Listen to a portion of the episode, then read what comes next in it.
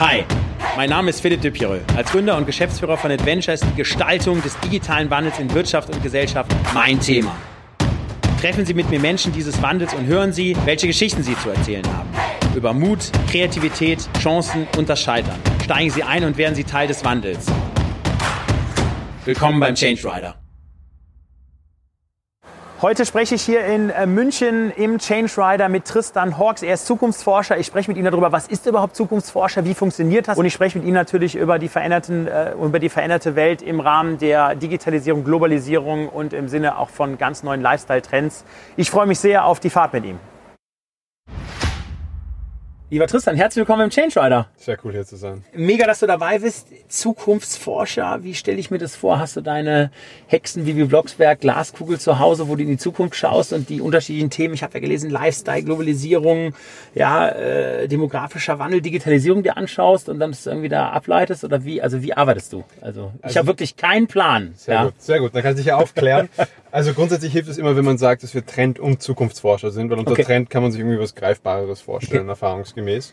Und bei der Trendforschung versuchen wir natürlich irgendwie die Gegenwart zu analysieren. Mhm. Und viele Leute momentan, auch Unternehmen, Konzerne, aber auch Medien und auch Privatpersonen haben ja irgendwie so in letzter Zeit, hat man das Gefühl, ein bisschen Problem mit der immer schnelleren Gegenwart, Klar. da irgendwie mit klarzukommen. Also unsere Wahrnehmung von dem, wie es ist und wie es eigentlich ist, ist irgendwie immer, mhm. immer nicht ganz korrekt. Und das versuchen wir mal zu festzuhalten und sinnvoll zu analysieren, damit ist dann schon viel Arbeit mal getan. Das darf man okay. nicht vergessen. Und dann geht's eben in die Prognose. Und dann wird's nämlich spannend. Dann ist die Frage, okay, wie kann man voraussagen, wann was passiert? Mhm. Und der größte Fehler, und den darf man nicht machen als Zukunftsforscher, ist sich einfach ein Datum auszusuchen und zu sagen, das passiert dann genau dann. Weil also autonomes Fahren gibt's in Europa in sieben Jahren flächendeckend. Das, das würde, Beispiel, man, außer würde man nicht tätigen wollen. Okay. Das, wär, das wäre, wenn gewisse Medien das mitkriegen, natürlich dann auch spätestens ab dem Zeitpunkt, wenn es dann nicht eingetroffen ist, natürlich auch sehr ungesund. Ja? Ist klar. Und das Konzept oder das Tool, mit dem wir ganz viel arbeiten, sind die Megatrends und die laufen halt 50 Jahre lang. Ja? Das heißt, da kann man dann sagen, okay, innerhalb dieses 50-jährigen Prozesses wird ungefähr das und das passieren. Das ist die Richtung, die generelle Richtung, in die es geht. Okay. Aber Zukunft läuft nie linear ab. Also okay. jeder, der einem eine lineare Zukunft voraussagt, hat immer oder meistens Unrecht. Verstanden. Natürlich kann man ab und zu mal ganz genau Glück haben.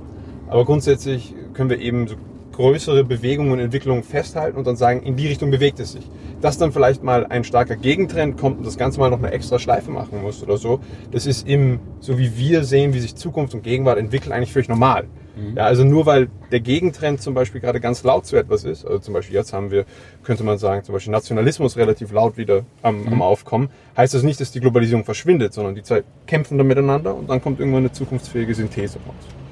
Okay. Wie sieht jetzt bei dem Thema die zukunftsfähige Synthese aus, würde ich mal Das wird spannend, weil eigentlich haben wir sie ja schon, weil man kann ja eigentlich ein lokalisierter Globalist sein. Also mhm. das ist natürlich jetzt hier in der Region natürlich auch völlig möglich. Ist auch sehr viel Transit und so weiter. Man kann sich ja voll und ganz als äh, weltoffener, durch die Welt reisender, kosmopolitischer Bayer fühlen. Das ist ja mhm. überhaupt kein Widerspruch mehr, dank Internet, Mobilität okay. und so weiter. Nur wir in unserem Eidechsengehirn haben das immer noch nicht so ganz wahrgenommen, dass das eigentlich eine Möglichkeit ist und bei den meisten von uns eigentlich auch schon ein Fall ist. Mhm, okay, verstanden. Was sind denn jetzt so die, ich sag mal jetzt im Sinne von äh, Status, was sind eigentlich so die größten größten drei bis fünf Themen jetzt aus Sicht jetzt mal eines Wirtschaftsunternehmens, ja, die jetzt mit euch irgendwie zusammenarbeiten, mhm. wo du sagst, okay, das sind eigentlich die großen Trends, die sich jetzt äh, aktuell abtun und wie werden die sich dann in den nächsten, sage ich mal, Jahren entwickeln? Ja, ja da, da gibt es eine Menge. Wir können mal mit dem anfangen, dass ja jeder irgendwie dauernd hört und das ist Digitalisierung. Das ist ja irgendwie so ja. das also aus der Trend- und zukunftsforscherischen Sicht ist das ein bisschen totgeprügelt, das Wort, weil das verwendet jeder dauernd für alles. Ich sage immer Unwort des Jahrtausends. Genau, absolut. Also genau. es, ist, es ist ja. ja. auch, es ist auch nicht mehr sonderlich aussagekräftig, weil jetzt fällt irgendwie alles immer unter genau. Digitalisierung. Genau. Was machst du dann? Dann hat es ja keine Aussagekraft mehr. Aber das ist natürlich so Digital Change, das ist so die Welt, in der wir uns natürlich ganz viel damit beschäftigen. Und wir haben da so ein bisschen eine andere These als jetzt also was man ganz oft merkt in diesem, in diesem Feld, in dem wir arbeiten, ist, dass es gibt Leute, die sind sehr auf Technologie spezialisiert. Die sagen dann am Ende werden wir alle nur zu Cyborgs und fliegen alles mit Drohnen ab. Mhm.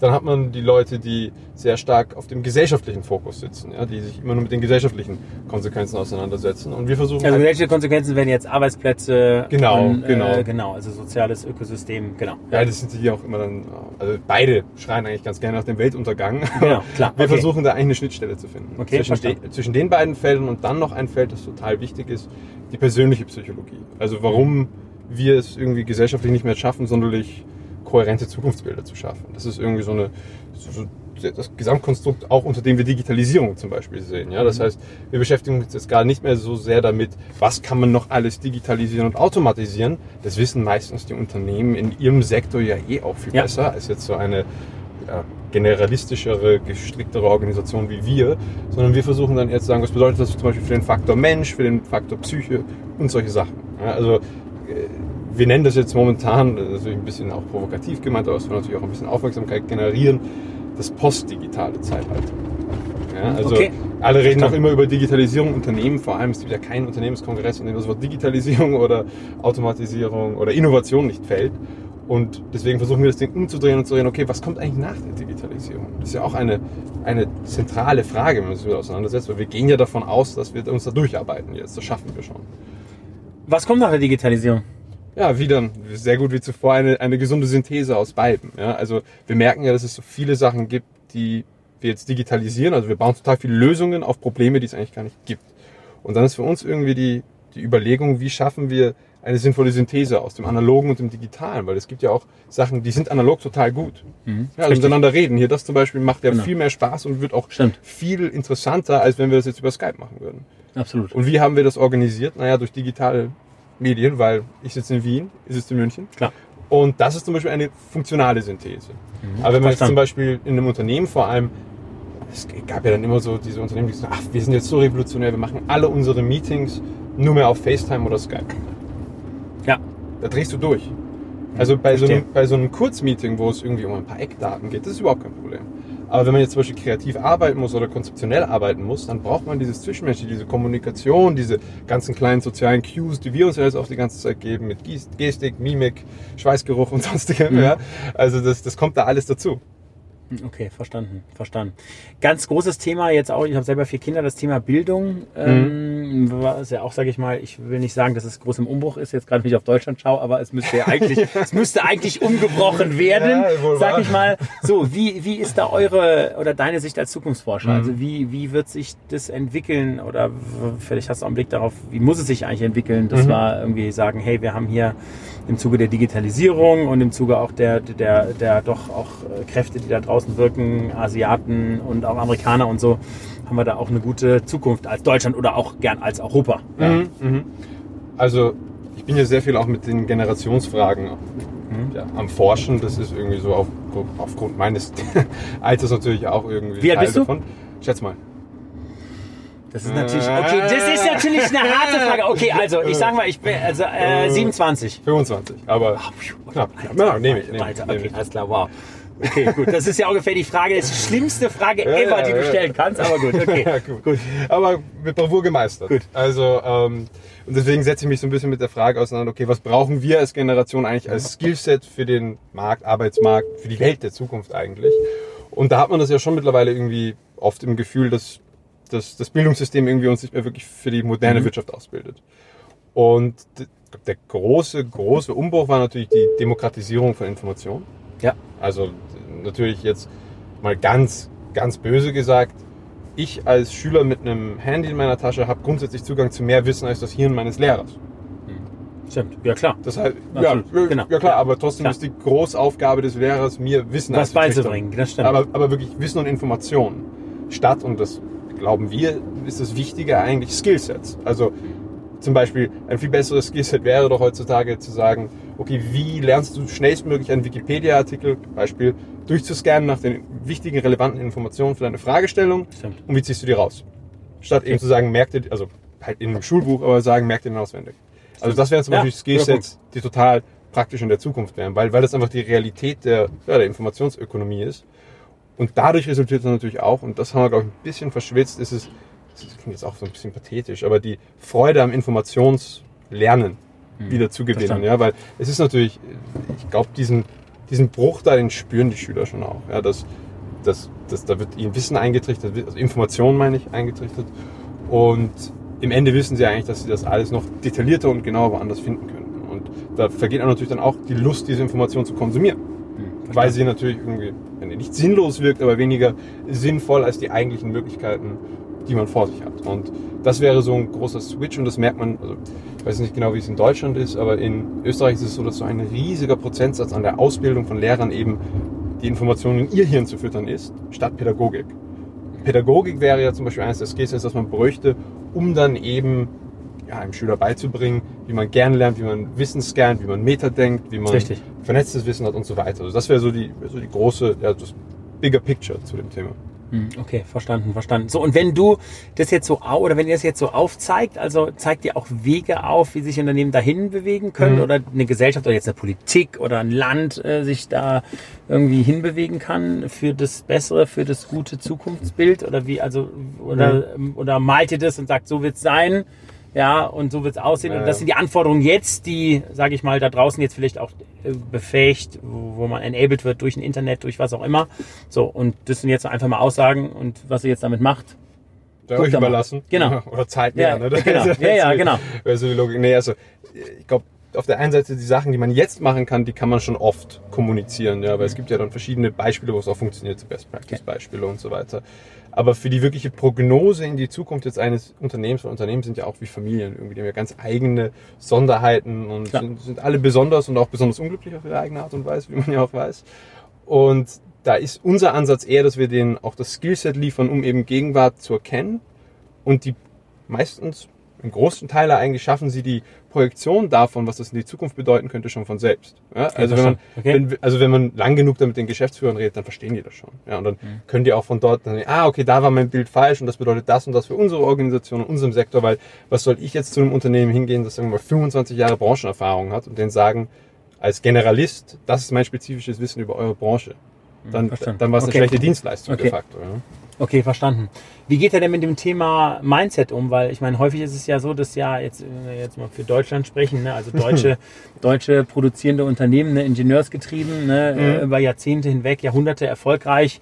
Ähm, so, da ist ja gerade das Thema Nutzerzentrierung oder vielleicht auch ganz äh, sich verändernde Kundenbedürfnisse, also das, Mhm. äh, bis das da natürlich teilweise mal ankommt und auch das Mindset weg von Perfektion hin, vielleicht auch mal zum schnellen Testen. Mhm. Ne? Also das ist ja doch auch ein schwerer Weg. Der ist jetzt, ich glaube, in den letzten Jahren hat es da auch eine gute, ähm, einen guten Wandel gegeben, aber in der Breite ist es natürlich schon immer ein Kulturschock. Wie geht er denn damit um? Wenn er da jetzt dann mit dem klassischen Mittelstands geschäftsführenden Gesellschafter spricht und sagt, hier hör mal, guck mal, das sind jetzt die Trends, die wir jetzt so gerade sehen. Das ist jetzt so der Status quo, was sich jetzt aktuell verändert. Und äh, jetzt geht es ja auch um die, um, um, um eine Kultur in deinem Unternehmen.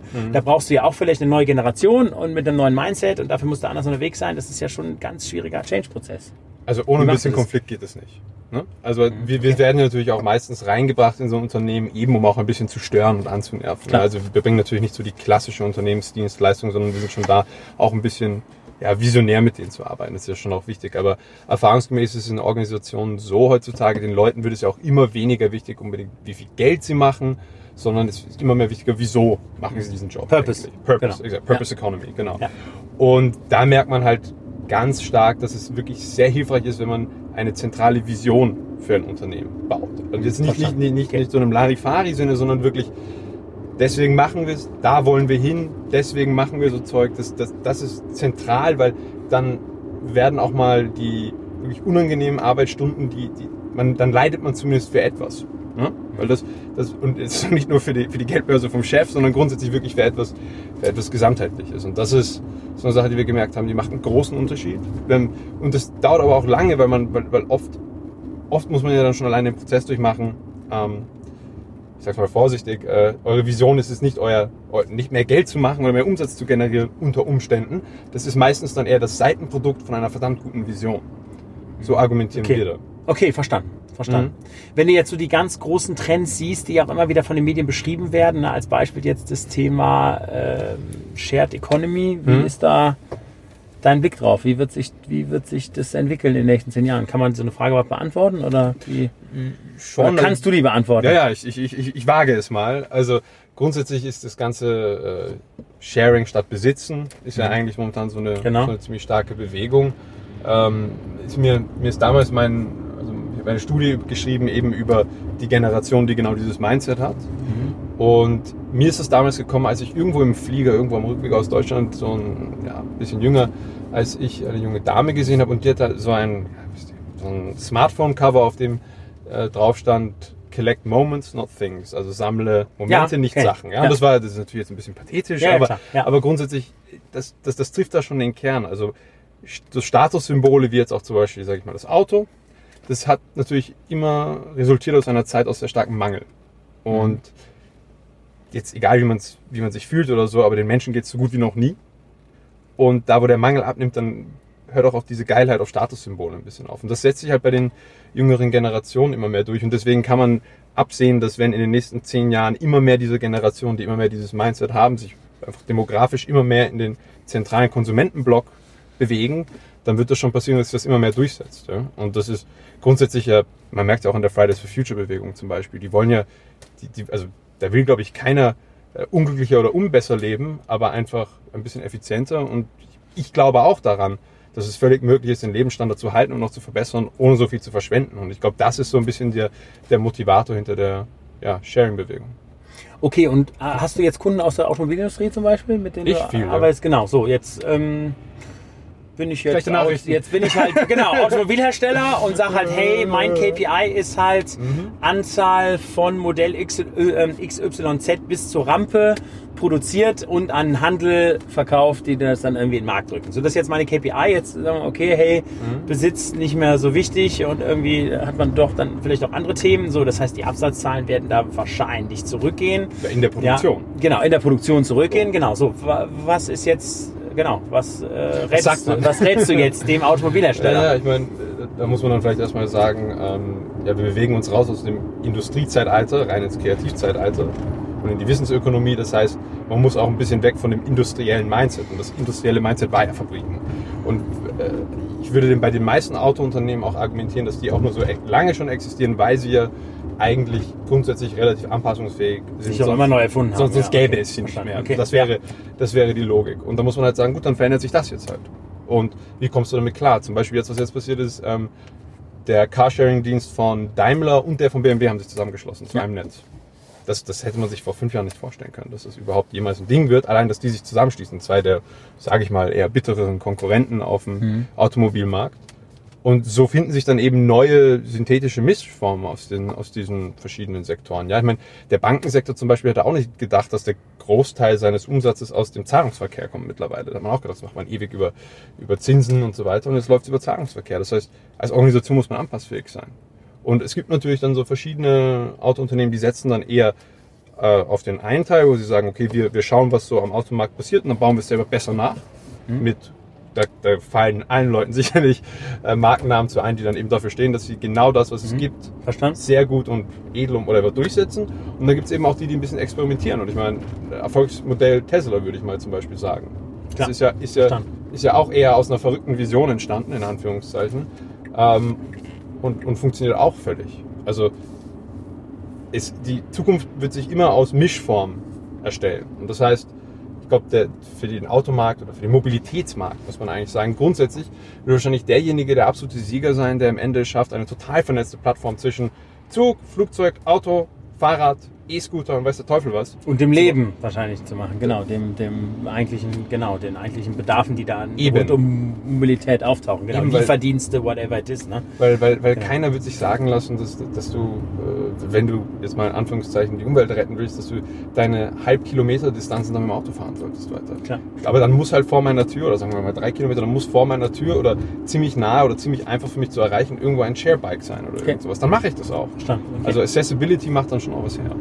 Okay, und beschäftigt ihr euch so auch mit dem Thema so autofreie Städte? Kommt es? Mhm. Wenn ja, wann? Und wie sieht es aus? Also erzähl dazu mal was. Ich war jetzt gerade neulich bei meinem, meinem guten Freund von mir, der äh, für Smart die City Planning Modelle macht. Und Smart war ja irgendwie das Auto, das eigentlich in die Stadt ganz gut passen würde. Mhm. Sehr klein, kompakt, wir sind auch schon auf eben, ewig auf Elektro. Und der gemeint, so das, das, das zentrale Thema bei ihm und bei bei ihnen ist eigentlich, dass sie, dass auch all diese individuellen Städte eigene Bedürfnisse haben. Und die rufen dann immer, der muss dann halt mit irgendjemandem da aus der aus dem ja, Bürgermeisteramt irgendwie telefonieren und mit denen irgendwie so Individuallösungen für die ausmachen. Und die kommen drauf, was der größte springendste Punkt ist, ist eher die Psychologie der Leute. Gar nicht so sehr die logistische Umsetzung, die ist natürlich auch tricky, aber also Infrastruktur und so, das können wir in Deutschland schon, sondern vielmehr eben die Psychologie davon, dass du jemanden, der hat 30 Jahre lang sich daran gewöhnt, jeden Tag einfach für jede Distanz das Auto zu nehmen und das muss man jetzt abgewöhnen. Klar. Und da muss man dann eben sozusagen die, die, die Hemmschwelle kann man nur senken, indem man das sehr einfach macht für jemanden. Deswegen denke ich dann immer in so polymobilen Netzwerken, wo eben du gibst ein, deine Route, du willst dahin und dann schlägt dir drei verschiedene Möglichkeiten vor. Entweder du fährst sagen wir mal, mit dem Auto zum Zug und dann vom Ende des Zuges mit dem Fahrrad oder du fährst äh, mhm. mit dem Fahrrad zu einem Carsharing-Auto und so weiter. Ja? Also okay.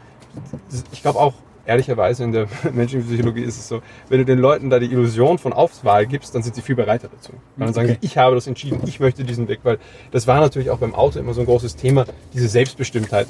Ja, das war natürlich aus dem äh, aus den dünkleren Zeiten des 20. Jahrhunderts natürlich auch irgendwie ein, ein Anliegen, dass man dieses, dieses Gefühl der persönlichen, individuellen Freiheit wieder hat. Und da war das Auto natürlich sehr praktisch, das brauchen wir jetzt nicht mehr so sehr. Antriebsmotor ist ja auch ein großes Thema. Mm. Du, ihr fahrt ja auch selber, bei euch habe ich ja eben erfahren, ja auch ein äh, Elektrofahrzeug mhm. aus Amerika.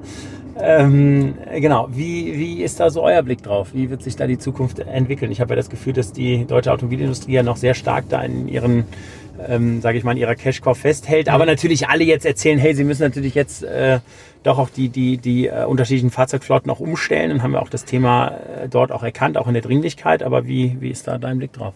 Also mein ehrlicher Blick, und ich bin kein Techniker, das heißt, mhm. mich interessiert das Technische weniger als so das Bigger Picture, ist eigentlich das, dass es eine, also es ist einfach eine Illusion zu denken, dass wir als Menschheit uns nicht von Erdöl weiterentwickeln werden. Das mhm. wird einfach passieren. Wir werden einen neuen Antriebsstoff finden. Okay. Ob es dann Strom das auch sein oder genau. Hydrogen ist oder whatever, ist ja. mir ehrlicherweise egal. Aber mhm. in der menschlichen technologischen Evolution und wir entwickeln uns immer auch in Tandem damit weiter, wird es irgendwas geben, das das früher oder später ersetzt, weil wir einfach okay. merken, das geht sich nicht mehr aus. Ja. Als ich klein war, vielleicht so 12 oder 14 oder so, da ging ewig durch die Medien, dass es eigentlich einen Weltkrieg geben wird, weil uns das Öl ausgeht. Das war, ja, war, da kann ich mich auch noch gut dran erinnern. Das war ein riesen Thema. Genau. Das haben jetzt alle vergessen. Pff, nie passiert. Weil eben, das ist natürlich ein Vorteil der, des Marktes sozusagen, sobald der, sobald der Preis zu sehr steigt, weil es zu knapp wird, dann finden wir andere Möglichkeiten. Und genauso sehe ich das eben auch bei den Antriebsfragen. Was ich ein bisschen schade bei der Elektromobilität fand, ist, dass sich die Automobilhersteller und eventuell auch andere Industrien nicht darauf einigen konnten, dass man, dass man eine uniforme Batterie baut und du fährst irgendwo auf eine Tankstelle, unten wird die alte ausgeladen und die neue wird eingeladen. Und jetzt hast du ja lange Ladezeiten. Das ist ja auch eine, eine Sache, die Leute stoppt. Und das ist natürlich auch, du musst das Auto viel länger da stehen lassen, um es zu laden. Ja, das, infrastrukturell hätte man das zum Beispiel so lösen können. Ähm, okay. Hat man auch mal passiert in, äh, probiert in irgendeinem Land und hat dann eben aufgrund ja, gewisser verschiedener Player, die eben keinen Bock hatten, miteinander zu kooperieren, Klar. nicht funktioniert. Ja. Verstanden, okay. Ich habe hier beim Research äh, zu dir was über radikale Ehrlichkeit mhm. gelesen. Mm. Was, mhm. äh, genau, also erzähl mal so ein bisschen, was, was hat es damit auf sich? Ich ziehe ich zieh das ein, ganz gerne ein bisschen länger auf, weil es dann, Auch, dann auch Sinn macht, wieso. Wir haben noch ein bisschen Zeit. Wir haben noch ein bisschen Zeit, genau. bevor es anfängt zu regnen. genau. ähm, ich habe selber so vor einiger Zeit mich entschieden, dass ich bei diesem ganzen Facebook, Instagram und so weiter Kram nicht wirklich mitmachen will. Also ich bin zwar noch dort, aber ich bin, verwende es kaum, weil eben mein Gefühl, und das merken ja immer mehr viele, wir hatten das jetzt auch in der Facebook-Krise, der Datenkrise und so weiter, halt irgendwas in der menschlichen Kommunikation doch flöten gegangen ist. Also irgendwas funktioniert nicht mehr. Es war natürlich ein, ein, ein bisschen ein naiver Fehler zu denken, dass wenn man die Verbindungsfrage zwischen den Menschen löst, dann löst sich auch die Beziehungsfrage. Das braucht schon Arbeit und Kuration und das wie wir jetzt doch wohl gelernt haben, nicht durch Algorithmen. Ja, wir, wir, haben doch irgendwo ein Reptilienhirn in uns drin und das kann man, wenn man es manipulieren will, sehr leicht triggern. Hm, und das haben, haben, gewisse Unternehmen sehr erfolgreich, sehr, sehr erfolgreich gemacht.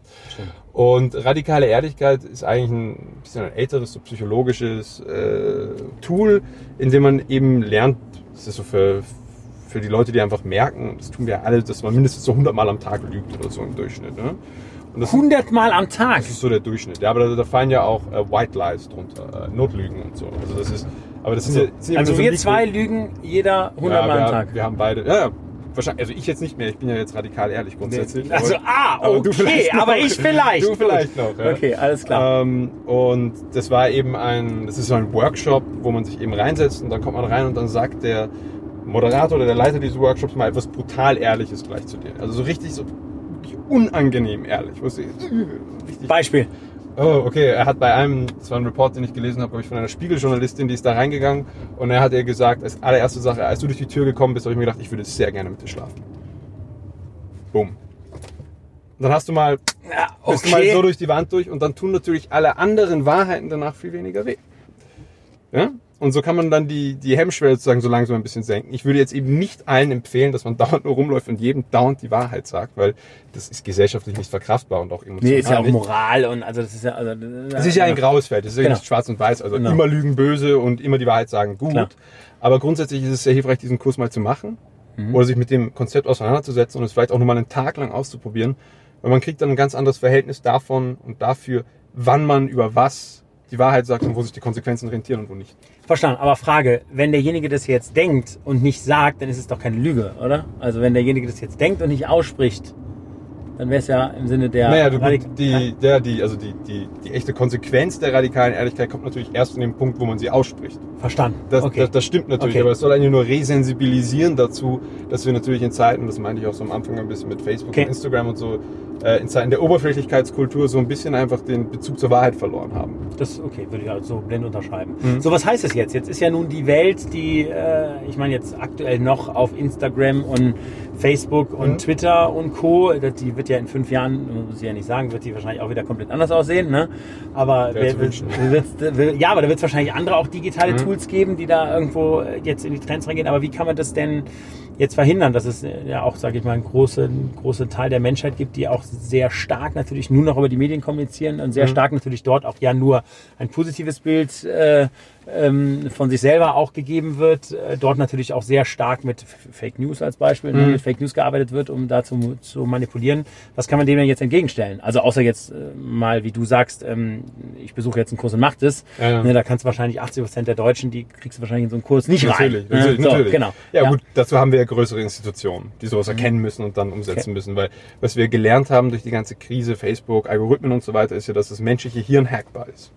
Wir haben da immer nur gedacht, du kannst immer nur Mhm. Also, Software hacken. also hackbar ist manipulierbar. Genau, sagst du. ja, also verstanden. hacken jetzt Okay. aus dem Software-Sinne, Ja. aber wir haben da oben ja auch eine Hard- und eine Software am Laufen. Mhm, verstanden. Und die Software ist anscheinend doch auch hackbar. Deswegen haben wir so riesige äh, Konzerne, die sich damit auseinandersetzen, ja dann auch so ja, 30 Verhaltenspsychologen oder so da auf ihrem Team sitzen, die ihnen sagen, genau so muss dieser rote Notification-Knopf aussehen, sodass sie im, Okay.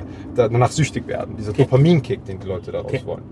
Und da muss man dann irgendwann sagen, okay, wir als Menschen evolutionär, unser Hirn entwickelt sich jetzt nicht so unglaublich schnell mit, wie sich die technologische Verwandlung entwickelt.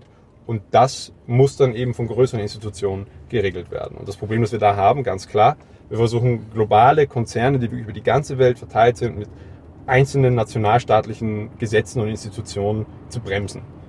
Das funktioniert einerseits auf der Steuernseite nicht, also es zahlt einfach keiner Steuern. Und andererseits funktioniert es auch einfach auf der, das sind Vorschriften, die ihr einhalten solltet, Ebene nicht. Also da muss man sich irgendwas einfallen lassen. Eben ganz gewagte These, es entwickelt sich ja, also jetzt Kriege haben wir immer weniger, also wirklich wir erschießen uns zu Tode Kriege, aber jetzt wandelt sich das Ganze langsam so in Wirtschafts- und Konzernkriege um. Merkt man ja so Trade War und so weiter. Klar. Dann braucht man halt eine UN, die sich damit beschäftigt. Eben nicht mehr mit Kriegsfragen, die braucht man sicherlich auch noch und die sollte man sicherlich nochmal stärken, aber eben auch für diese modernen Probleme moderne Lösungen finden. Und die müssen dann eben global und digitalisiert sein. Okay, und wie könnte so eine Lösung ganz konkret aussehen? Also wie, wie können wir das vorstellen jetzt? Also, Also in dem Falle würde ich mir jetzt, würde ich mir jetzt vorstellen, zum Beispiel, dass man einerseits muss man natürlich diese, also ich sag's mal so, was da sehr gefährlich ist, sind immer diese starken Monopole, ne? wo keiner mehr irgendwie irgendwas machen kann, weil es ist ja eh jeder auf Facebook, was willst du da machen? Ähm, andererseits ist es, glaube ich, auch sehr hilfreich, man hat das gesehen, ich weiß nicht, ob du dich erinnerst, die haben doch noch mal Mark Zuckerberg im Kongress in Amerika mal gegrillt, neulich. das, genau, das Die war hatten keine genau. Ahnung. Du hast da Leute, die einfach so weit weg von dieser Technologie sind, die dann versuchen, Leute wie Mark Zuckerberg zu grillen darüber und einfach keine Ahnung haben, wie das, wie das Ganze Der hat wahrscheinlich auf jede Frage eine sehr, sehr gute Antwort Ja, gehabt. ja, also eine, äh, Klar. die, die Fragen waren einfach so dermaßen schlecht und verstanden. unvorrecherchiert, Okay. dass das dass chancenlos waren. Das heißt, man muss da einerseits muss man da einfach, glaube ich mal, die Institutionen ein bisschen erjüngern, sage ich mal, verjüngen. Also Okay. einfach Leute, die sich wirklich nah an diesen Technologien sitzen, da auch in die Rollen bringen, wo sie eben auch Kontrolle darüber Mhm. Haben. Okay. Und andererseits sicherlich eben das Ganze auf globalerer Ebene, ups, auf Okay. globalerer Ebene zu führen. Eben, ich stelle mir dann so eben einen, einen Rat vor, der sich einmal im Jahr zusammen tagt und da sind alle großen Nationen dabei. Und die reden dann darüber, okay, was sollten wir im Internet machen in der Digitalisierung und was nicht, was ist gut zu automatisieren, was sind ethische Parameter, die man einhalten muss und so weiter. Und die müssen dann natürlich auch die Möglichkeit haben, die zu verfolgen. Weil jetzt ist es ja so, man, man klagt die irgendwo an und dann verlagern sie sich in ein anderes Land. Das machen die halt jedes Ja, Mal. ja, verstanden, verstanden, okay. Ja, okay, cool. Ähm, Tristan, ich habe noch eine ganz persönliche Frage. Du machst ja Business, du machst ja Family Business, also mit deinem Vater. Also dein Vater mein ist Vater ja, ist nicht mein Chef. ist ja, also ja, ja, das wollte ich jetzt mal gerade fragen. Also das, ähm, äh, dein Vater ist ja, ja schon äh, jahrzehntelang aktiv in der Zukunftsforschung. So jetzt bist du da die nächste Generation, die da jetzt ähm, rankommt. Ja, wie funktioniert das? Wie, wie, also wie hast, wann hast du dich auch entschieden?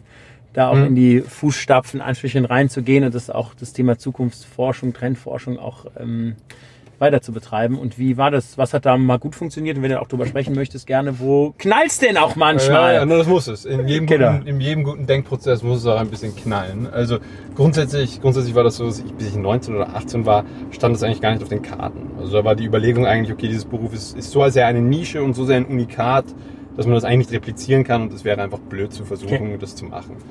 Und dann nach, ja, sagen wir mal, ein bisschen Reflexion und so weiter, ist man drauf gekommen, okay, das könnte man eigentlich doch machen.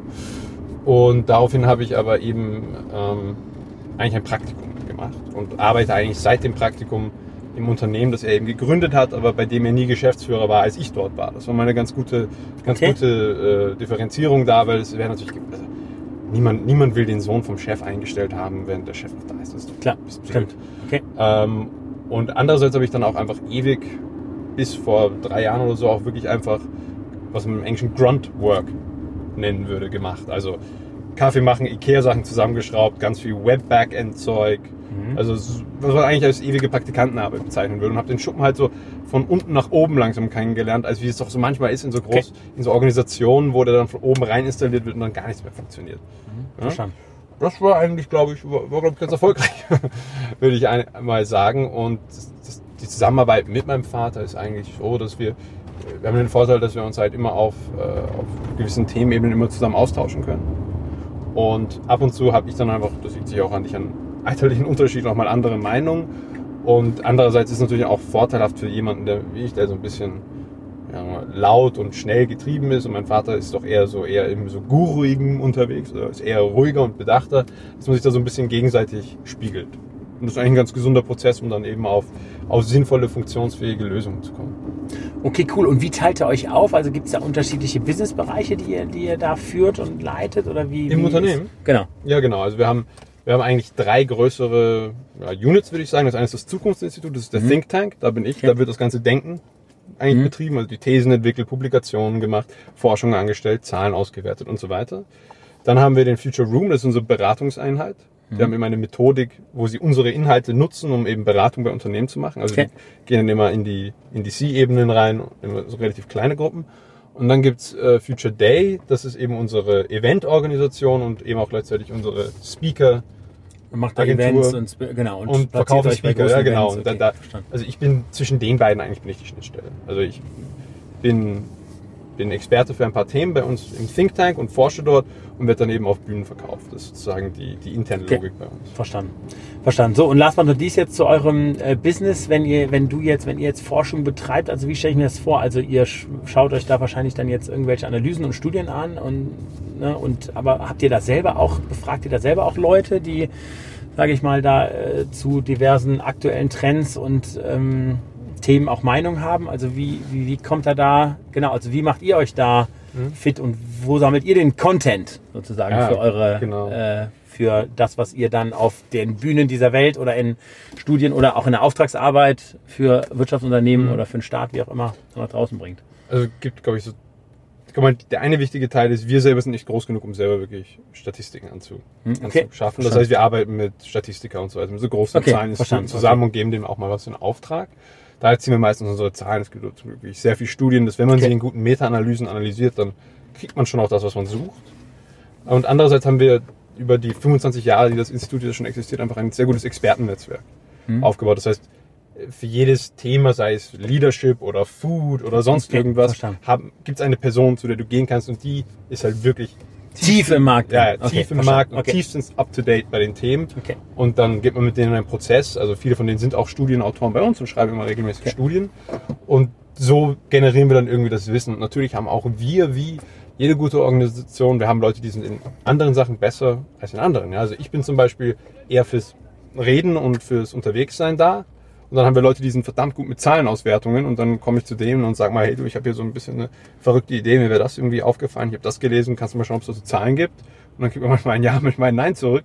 Aber so, so muss man sich halt auch sondieren intern, so dass man auch ein wirklicher Think Tank sein kann, weil das Blödeste ist, wenn man ein Think Tank hat und alle dieselbe Meinung haben, dann passiert kein Thinking mehr, dann ist es ein Hive Mind am Ende. Okay, verstanden. Okay, Mhm. naja, verstanden. Okay, gut.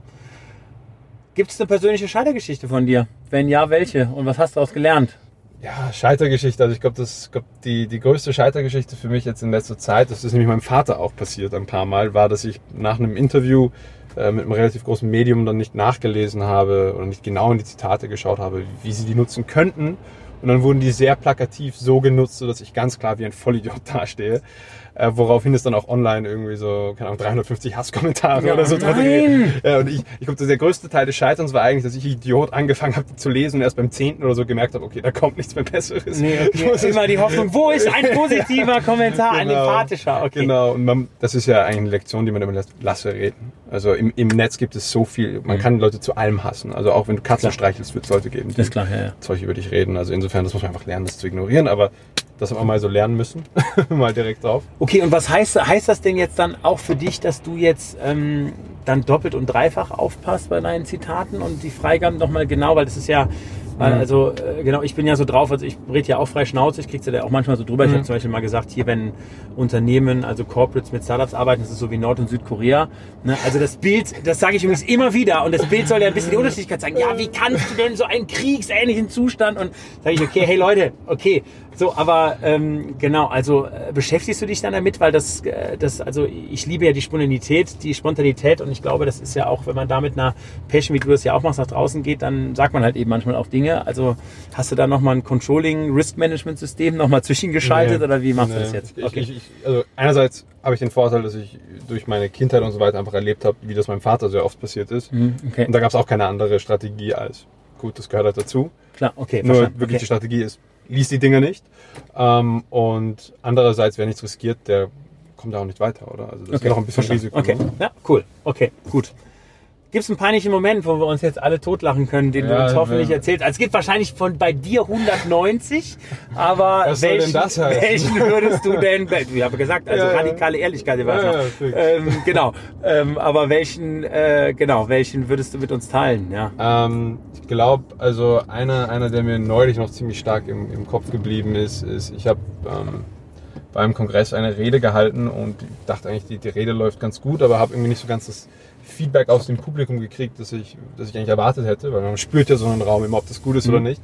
Und bin dann halt irgendwie gegen Ende, als ich von der Bühne runtergegangen bin, draufgekommen, dass die gesamte Zeit meine Fliege offen war und mein Hemd einen Knopf nicht zu hatte und man die ganze Zeit meine Bauchhaare hat rauspieksen sehen. Nein! Also Jetzt denke ich natürlich, das hat was damit zu tun und nicht mit äh, der Rede an Ist sich. klar, ja, ja, wahrscheinlich. Aber vielleicht hat es auch keiner gesehen, das weiß man ja auch nicht. Ne? Das Genau. hat man gemerkt. Ja, Das war das hat man es gibt gemerkt, ja so okay. Hosen, da merkt man es vielleicht nicht so und es gibt so Hosen, da merkt man es sonderlich und ähm, die Unterhose hatte auch eine relativ starke Farbe, also insofern. Okay, ach, Das ja, hat man Wahnsinn. gemerkt. Ah, das ist ja ein Traum. Okay, ja, ja, Wahnsinn, gut. Wahnsinn. Gehört zum Wahnsinn. Job dazu, oder? Ja, ja, ja, Berufsrisiko. Absolut, ja, ja, absolut, absolut, absolut. Okay, ähm, cool. Gibt's eine Nominierung? Gibt's irgendwie eine Person, ähm, wenn ja, wen und warum, den du für das Format hier, äh, Ja. den, die du für das Format empfehlen würdest? Ja, habe ich. Ähm, guter Freund von mir, Stefan Lenglinger, klingt sehr österreichisch der Name, Mhm. ist der jüngste Moderator beim ORF. Und Ah. der setzt sich sehr viel mit der... Wie alt ist er? So alt wie ich. Du wahrscheinlich. Okay, Ja. alles klar. Okay. Und er setzt sich sehr viel mit der Frage auseinander, eben wie kann man mit neuen Medien umgehen, Mhm, cool. was, was kann ein Okay. Staatssender und so weiter daraus lernen. Also den würde ich Cool. durchaus nominieren. Er ist auch äh, der erste, glaube ich, nicht weiße im ORF. Das ist auch mein Anfang. Also da geht auch Ah, was weiter. okay. Ah, ja, ähm, lässt der Name Lenglinger nicht unbedingt zu schließen, aber ja, das ist so irgendwie so, wo, wo, ich, wo ich merke, wenn ich mich mit ihm unterhalte über solche Fragen, kontemporären Fragen, obwohl er aus einem ganz anderen Bereich kommt, nämlich aus dem Journalismus, der ist da auch voll dabei. Okay, cool, mega. Last but not least, deine Kamera, dein Appell da draußen für den Wandel. Ja, mein Appell wäre, versuchen Sie es mal einen Tag lang 100% die Wahrheit zu sagen. Die ganze Zeit einfach nur die Wahrheit. Also direkt, was in den Kopf kommt, sagen Sie direkt dem anderen. Und dann werden Sie sehen, dass Ihr Umgang mit dem, was Wahrheit ist, und das hilft Ihnen auch sehr mit so Sachen wie Filterblasen und so weiter, sich verändert. Und wenn man sagen, ja, die menschliche Kommunikation dadurch wieder ein bisschen reparieren kann und die Kommunikation auch mit einem selbst, dann hilft das uns allen. Cool, lieber Tristan, radikale Ehrlichkeit. Also das bleibt, also neben vielen anderen Themen, also auf jeden Fall hängen hier. Also fand ich sehr beeindruckend, äh, auch das Beispiel, was du eben genannt hast. Ähm, ja, immer ein bisschen riskant, aber ich bin noch jung, ich kann mir das noch so raus. Genau, vielen, vielen Dank dafür. Ich wünsche dir weiterhin viel Erfolg. Toll, dass du mitgefahren bist. Und ähm, ja, bis ganz bald. Bis bald.